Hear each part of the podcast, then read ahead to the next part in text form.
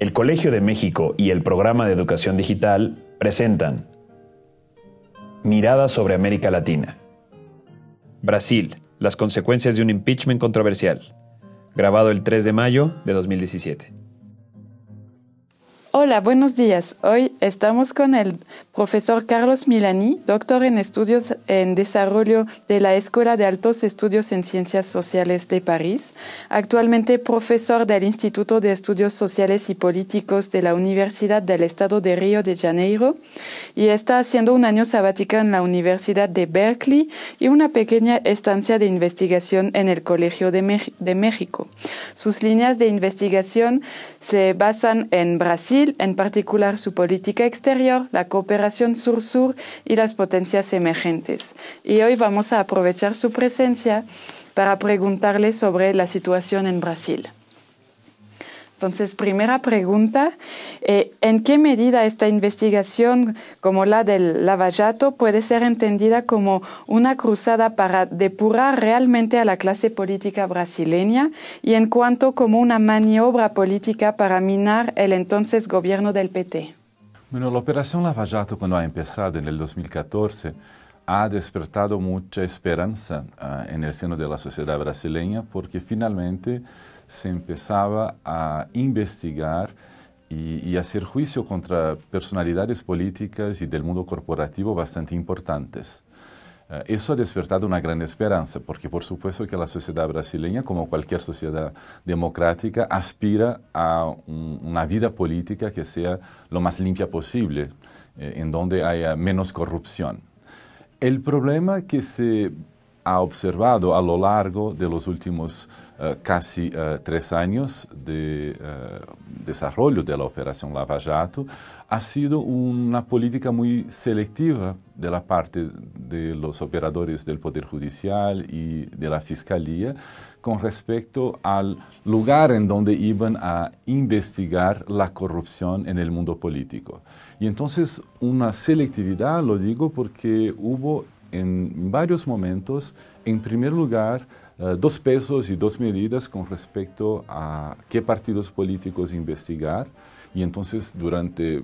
los uh, primer año y medio más o menos, uh, prácticamente solamente los políticos y los agentes económicos, operadores económicos uh, del mundo empresarial, empresarial involucrados con el Partido de los Trabajadores han sido investigados. Es decir, que la operación Lava Jato se presentaba sobre todo como una investigación de los gobiernos petistas, uh, lo que está bien que hagan esta investigación, pero se ha transmitido uh, con el apoyo de los medios de comunicación, sobre todo de algunos medios de comunicación como uh,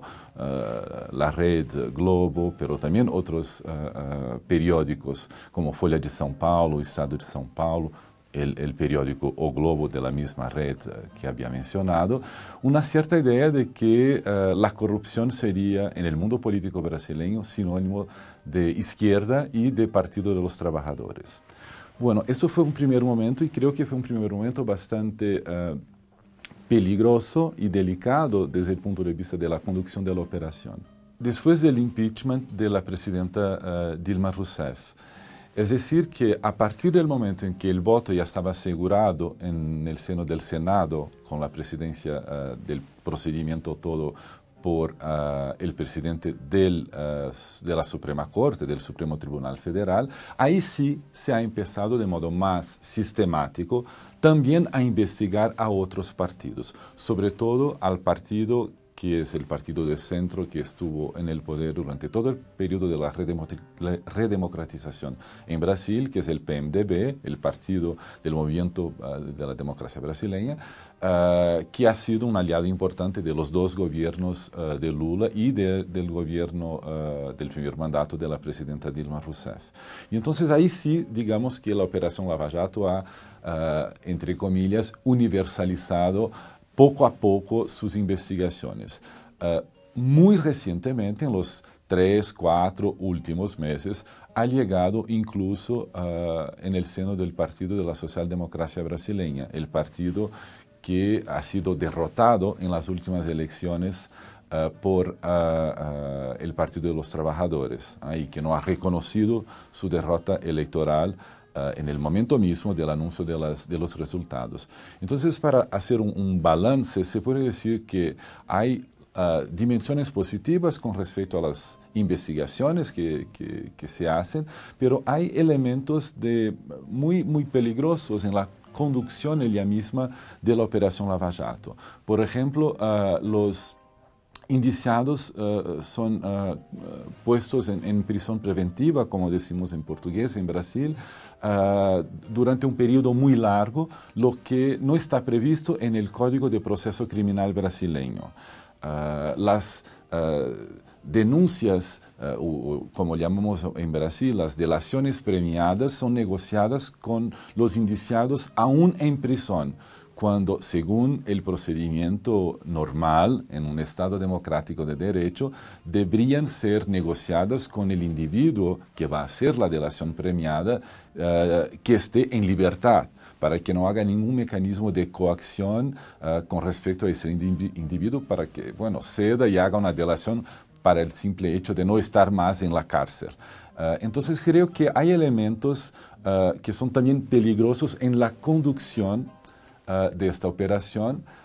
además de estos elementos de procedimiento del Código de Proceso Criminal en Brasil, también un enlace que a mí me parece bastante delicado desde el punto de vista de la democracia, de la vida democrática, que es un enlace entre el Poder Judicial, la Fiscalía, la conducción de los procedimientos y los medios de comunicación. Es decir, para que tengan una idea, uh, hay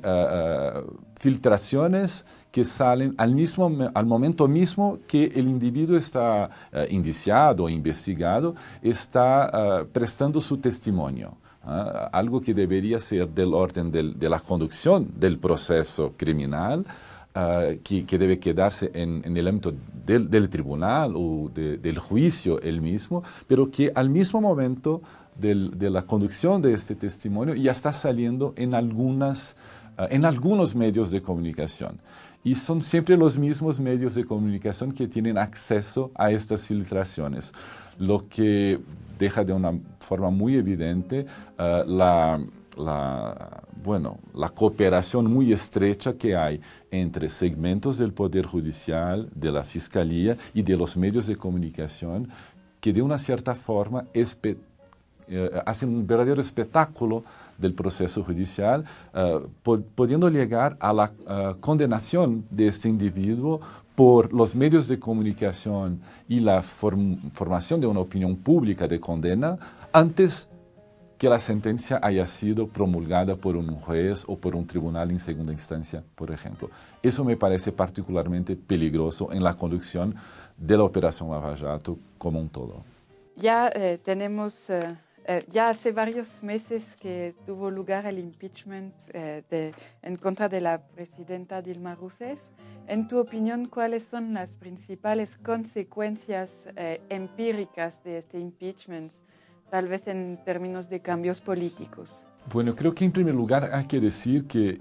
en la sociedad brasileña, en la vida política y también en el mundo académico, Uh, se ha creado una brecha con respecto uh, al proceso de impeachment contra la presidenta Dilma. Hay una parte de la sociedad brasileña y del mundo académico que considera que se ha tratado de un impeachment según los procedimientos constitucionales, según la ley del 1951 sobre el impeachment contra el presidente o la presidenta, contra el jefe del Ejecutivo en Brasil, una ley muy antigua. Uh, y hay una parte de la sociedad brasileña, de la vida política brasileña y del mundo académico que considera que este proceso no fue solo un proceso de impeachment, pero un proceso muy controverso de impeachment que unos pueden caracterizar como un golpe parlamentario, uh, midiático, judicial. Yo estoy en este segundo campo de analistas y de cientistas políticos en Brasil. Creo que es importante decirlo para que quizás en algún momento en el ámbito del Colegio de México también se pueda escuchar uh, la opinión y la evaluación de un cientista político que se encuentre en el otro campo, es decir, que considere que se, tra se ha tratado pura y simplemente de un procedimiento constitucional según las reglas del juego. Para mí no ha sido eso. Para mí se ha tratado de un verdadero uh, golpe parlamentario uh, con el apoyo de los medios de comunicación corporativos, conservadores y con el apoyo de una parte del Poder Judicial. Puedo desarrollar esta idea a lo largo de esta, de, esta, charla con ustedes, creo que sería importante, y que como resultado de este proceso muy controverso de, impeachment, uh, hay una serie de políticas públicas y de estrategias de desarrollo que se han ya anunciado uh, desde la, primera destitución uh, preliminaria de Dilma Rousseff en mayo del 2016, es decir, prácticamente hace un año, una serie de políticas que se han implementado en un ritmo bastante acelerado. Algunos ejemplos. Uh, desde el punto de vista simbólico, uh, el ministerio que ha sido formado por el presidente, entonces presidente interino, Michel Temer, en mayo del 2016, es el primer ministerio, el, la planta de ministros uh, uh, desde el periodo de la redemocratización en Brasil, que es exclusivamente compuesto por hombres blancos. Bueno, eso puede parecer, uh, yo no soy un especialista, un experto de género, no estudio estas cuestiones de raza, pero para un país compuesto evidentemente por por lo menos el 50% de mujeres y por el 51% de personas negras, uh, no tener ningún representante de estas categorías por la primera vez en la historia de la redemocratización en Brasil, creo que es un, una señal simbólica muy importante uh, que el presidente, entonces presidente en interino, en mayo del 2016, ha dado a, la, comunidad política brasileña, al mundo político brasileño, a la sociedad en general, y que ha sido un elemento simbólico para mí muy revelador de lo que vino tras este, este primer nombramiento de la primera planta de ministros que tuvimos. Bueno, uh, políticas públicas de educación y de salud tras un voto que hubo en, el ámbito del Congreso Nacional, tanto la Cámara de Diputados cuanto el Senado, y ya sancionado por el ya presidente, uh, uh, presidente Michel Temer, que congela los gastos públicos en políticas sociales por 20 años, ¿ah? es decir, con, uh, in, inviabilizando un incremento de la inversión social de la parte del Estado brasileño, constitucionalizando este congelamiento por 20 años. Uh, por supuesto que se puede imaginar que un nuevo Congreso vote una nueva enmienda constitucional pero el nombre de votos necesarios es muy elevado y si este congelamiento permanece, eso puede inviabilizar uh, la manutención de políticas de inclusión en el ámbito social, en el ámbito en particular de educación, uh, y puede inviabilizar, uh, definitivo, la manutención del sistema único de salud, el famoso SUS, que ha tenido tantos uh, premios internacionales, que es muy reconocido aquí en Latinoamérica, pero fuera de la región, como un sistema que tiene un ideal de inclusión de todas las, capas en términos de cobertura en salud pública. Hubo también cortes, por ejemplo, uh, en el ámbito de la enseñanza superior y de la investigación, del orden del 45% del presupuesto de las universidades públicas federales que ha sido recortado. Uh, otras medidas importantes, uh, la decisión de indicar a amigos de la dictadura civil militar en la comisión de amnistía, que también ha sido un elemento no solo simbólico, porque estos señores toman decisiones con respecto a lo que puede hacer la Comisión de Amnistía, que son decisiones importantes con respecto a nuestra memoria reciente tras el fin de la dictadura civil-militar el nombramiento en el ámbito de la Fundación Nacional de Protección a los Indígenas de un general al cual no le gusta necesariamente el diálogo con los indígenas. El actual ministro de la Justicia, el señor Serrallo, por ejemplo, en su agenda oficial, si miras la agenda oficial del ministro a lo largo de un año, nunca ha recibido a un representante del movimiento indígena y ha recibido muchos representantes del movimiento ruralista, del desarrollo del agronegocio en Brasil. Acabamos de tener la semana pasada un, casi, bueno, algo muy, muy, muy difícil que ha pasado en Brasil con la muerte de más de una docena de indígenas en el Maranhão uh, por uh, liderazgos ruralistas no contentos del hecho de que tengan tierras aún protegidas en reservas indígenas. Entonces creo que hay una serie de medidas políticas y que no son solo de carácter macroeconómico, y, pero también de carácter social, educativo, simbólico, cultural, que de una cierta forma, desde mi punto de vista, representan un retroceso de todo lo que habíamos conquistado tras el, la redemocratización. Desde Fernando Enrique Cardoso, pasando por Lula y por Dilma, hubo incrementalmente una serie de mejoras uh, com respeito à vida democrática, com respeito aos direitos sociais, econômicos e culturais. Cada presidente tuvo suas coalições políticas, tuvo suas preferências políticas, tuvo, uh, bueno, uh, suas estratégias de governo que foram distintas. Isso é importante decirlo. Pero veníamos em uma espécie de progresso incremental Uh, con respecto a, la inclusión uh, de las capas populares en, la vida social y política brasileña, con respecto a la reducción de la desigualdad y de la pobreza extrema en Brasil. Por ejemplo, en el 2013, la Organización de las Naciones Unidas uh, para la Alimentación y la Agricultura ha sacado Brasil del, del mapa mundial de la hambre. Es decir, Brasil porque ya tenía menos del 5% de su población viviendo con problemas de hambre, fue considerado como un problema que no sería más endémico y entonces lo saca la Organización de Naciones Unidas, FAO, uh, uh, del mapa del hambre. Eso es algo tremendamente importante en términos de conquista social. Y hoy día, Uh, tanto la reducción de la pobreza, la reducción de la desigualdad, con el, la reducción de la mejora del coeficiente Gini, por ejemplo, todas estas cuestiones tan fundamentales para una sociedad tan desigual, desigual, desigual uh, como la nuestra uh, en Brasil y que es una característica de muchos países latinoamericanos, uh, bueno, eso está en ejeque. creo que está puesto en juego si va a, a, a, ser capaz el Estado brasileño con el actual gobierno de seguir promoviendo un desarrollo económico social que sea de hecho democrático e inclusivo. ¿Y qué pasó con la política exterior? ¿Fue afectada por toda esta crisis en Brasil? Sí, uh, bueno, la, durante la, el discurso de toma de pose del primer canciller, uh, José Serra,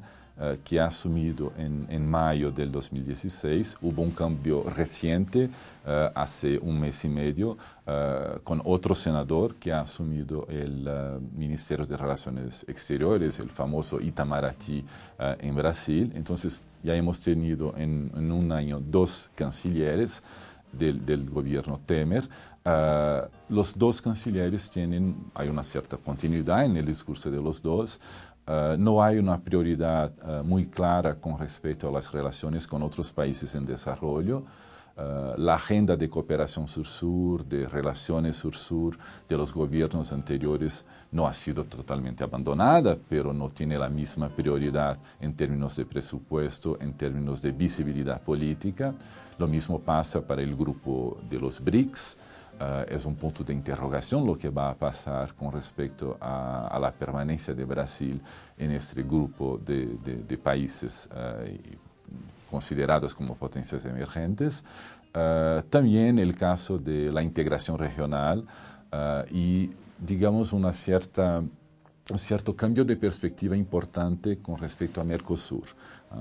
de hecho, lo que se pretende si el gobierno se mantiene a lo largo y si esta coalición de partidos políticos logra ganar las elecciones en octubre del 2018, eh, sería una aproximación de la naturaleza del Mercosur con lo que existe actualmente en el ámbito de la Alianza del Pacífico, es decir, un modelo no tanto de integración regional propiamente dicho, pero más bien de cooperación regional y de acuerdos de libre comercio, pero sin una, visión más política, más social eh, de los procesos de integración, que es lo que con todas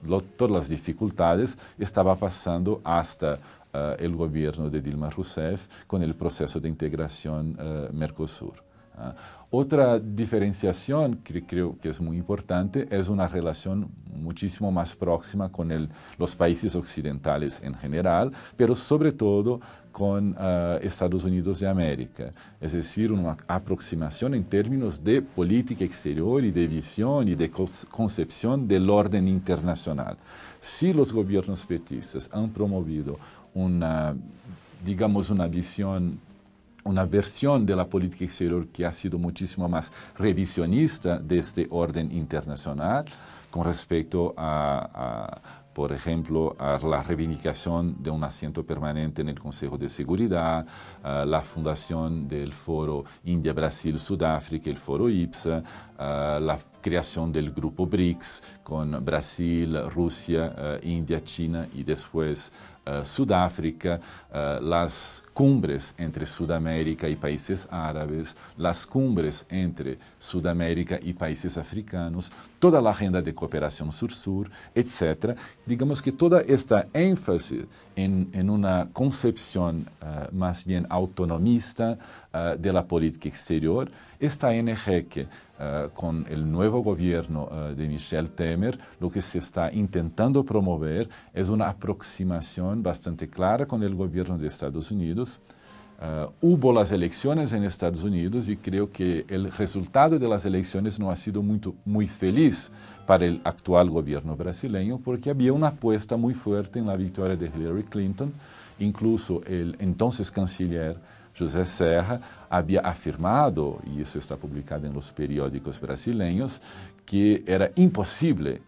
seria uma verdadeira loucura, como decimos em português em Brasil, que uh, Trump ganara a las elecciones y que Hillary Clinton era de hecho la candidata uh, uh, que iba a ganar las elecciones presidenciales en Washington. Uh, bueno, pasó lo que hemos acompañado en los últimos meses y creo que la victoria de Trump ha provocado un cierto choque en la estrategia que había sido diseñada en Brasil, pero también en Argentina con el gobierno Macri uh, uh, con respecto a esta, a esta aproximación. Es un, un, un indicador por ejemplo, que en su primer discurso, cuando ha tomado posse el primer canciller del, del gobierno Temer, José Serra, el senador José Serra, que ha tenido un rol muy importante en los años, uh, en sus años de ministro de la Salud, por ejemplo, eso hay que reconocer, pero su discurso, en la primera vez uh, en la historia de, de, de, los discursos de los cancilleres recién nombrados, uh, no menciona la la América del Sur, la integración sudamericana, la integración latinoamericana como un elemento central de la política exterior brasileña, uh, pero sí menciona a tres países de la región, uh, sobre todo a dos países de la, región y a un proceso de integración regional, uh, que fueron México, Argentina, es decir, ha, resaltado la necesidad de una aproximación de Brasil con los gobiernos de México y de Argentina y una aproximación del Mercosur con Alianza del Progreso. Creo que eso Uh, Alianza del Pacífico, perdón. Uh, uh, creo que eso da una, fue un lapso interesante, ¿eh? uh, uh, porque la Alianza del Progreso vino de Estados Unidos. ¿eh? Uh, la Alianza del Pacífico y, y, Mercosur, una aproximación entre Mercosur y Alianza del Pacífico, fue el segundo punto que, que él ha, ha mencionado. Y creo que eso ya, bueno, es bastante revelador de las diferencias de modelos de inserción internacional y de papel que puede tener la política exterior en la promoción del desarrollo uh, nacional brasileño. ¿Qué revela todo este proceso de crisis institucional en Brasil sobre los desafíos del país ¿no? para seguir adelante? Bueno, yo creo que el primer desafío, uh, el más importante que está en el orden del día, es la manutención de las elecciones presidenciales para el año próximo. está previsto en el calendario electoral que en el octubre del 2018 Brasil debe tener, como ha dicho recientemente aquí en México la expresidenta Dilma Rousseff, un encuentro con la democracia. Bueno, creo que eso es, el primer paso fundamental, que este encuentro con el voto de los electores ciudadanos brasileños sea mantido, mantenido. Y creo que es el primer punto. El segundo punto que me parece fundamental es en el proceso actual de la operación Lava Jato, lo que está en juego es si Lula si es condenado en segunda instancia, es decir, no por un juez individual, pero por una corte de segunda instancia, un tribunal, si él recibe esta segunda condenación, aún no ha tenido ni siquiera la primera, eso hay que decirlo, ah, estaría inviabilizado como ah, candidato a las presidenciales. Como la operación Lava Jato se está conduciendo de una forma que, desde mi perspectiva, Uh, no está jugando el juego del Estado democrático de derecho y no está jugando ni siquiera el juego del Código de Proceso Criminal vigente en Brasil, entonces yo creo que hay un riesgo de que el Poder Judicial uh, desempeñe un papel político, desde mi perspectiva nefasto, para uh, inviabilizar la candidatura del expresidente Lula en las próximas elecciones del octubre del 2018.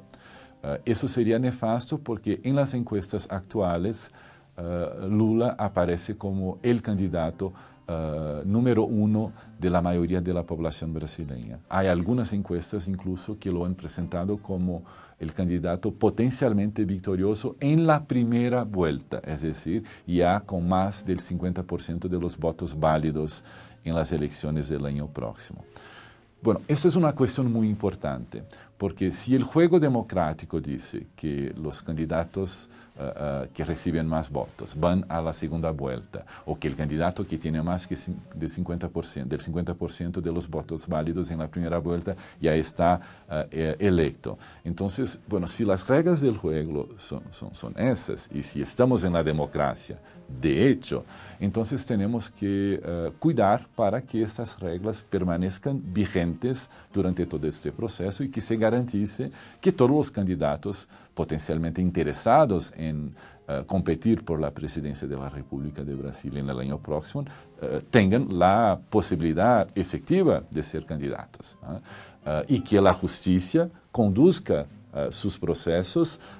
con los tiempos de la justicia pero no de una forma, uh, bueno, en portugués utilizamos los, el término justiciero, es decir, la justicia que de, deja de ser justicia porque se eh, hace un enlace con los medios de, de comunicación, porque quiere condenar a los individuos antes que la sentencia uh, esté, uh, de hecho, pronunciada. Entonces, creo que ese es un elemento crucial para los próximos meses y, y, el año del 2018. Si tendremos realmente un juego democrático para garantizar las elecciones en Brasil. Uh, y, y, bueno, y a ver los candidatos que se perfilan como los los competentes, ¿eh? los que van a participar en esta, en esta competencia. Uh, hay, hay, muchos indicadores ¿eh? en las encuestas más recientes que apuntan a la ex senadora Marina Silva como una posible candidata que recibe alrededor, hay bueno, cuentas diferentes de acuerdo con las encuestas que uno puede uh, uh, mencionar, pero sería la segunda o la, o la tercera candidata más fuerte otro candidato que ha despontado como un candidato muy fuerte y eso desde mi perspectiva es tremendamente preocupante porque es un, un candidato de la extrema derecha en Brasil que se llama Jair Bolsonaro y que tiene el mismo porcentaje, aproximadamente el mismo porcentaje de apoyo en las encuestas que la ex senadora Marina Silva. Entonces creo que, bueno, para el juego uh, uh, democrático uh, la, las cosas hay que seguir de muy cerca en Brasil porque no está garantizado en primer lugar, que las elecciones ocurran y uh, hubo un editorial del periódico O Globo en esta semana, por ejemplo, allí en Río de Janeiro, uh, en el cual el periodista que se llama Merval Pereira dijo uh, que hay que impedir la candidatura de Lula porque si no se le impide la candidatura, él gana las elecciones. Bueno, el juego democrático no es así, no hay que impedir una candidatura. Lo que hay que hacer es ver si los candidatos cumplen con todos los criterios uh, jurídicos necesarios para que puedan entrar en la competencia. Pero ex ante decidir uh, que un candidato, porque no me gusta el candidato, porque es de centro izquierda o de izquierda o lo que sea, uh, no pueda competir porque a una cierta parte de la élite brasileña no le gustaría que fuera de nuevo uh, presidente de Brasil, pero decidir an ex ante del juego democrático, eso me parece un, un riesgo y un peligro muy grande para el Estado democrático de derecho en Brasil. Doctor Milani, muchas gracias eh, por compartir sus ideas con nosotros y creo que seguiremos hablando mucho de Brasil y ojalá sea para lo mejor. Muchas gracias.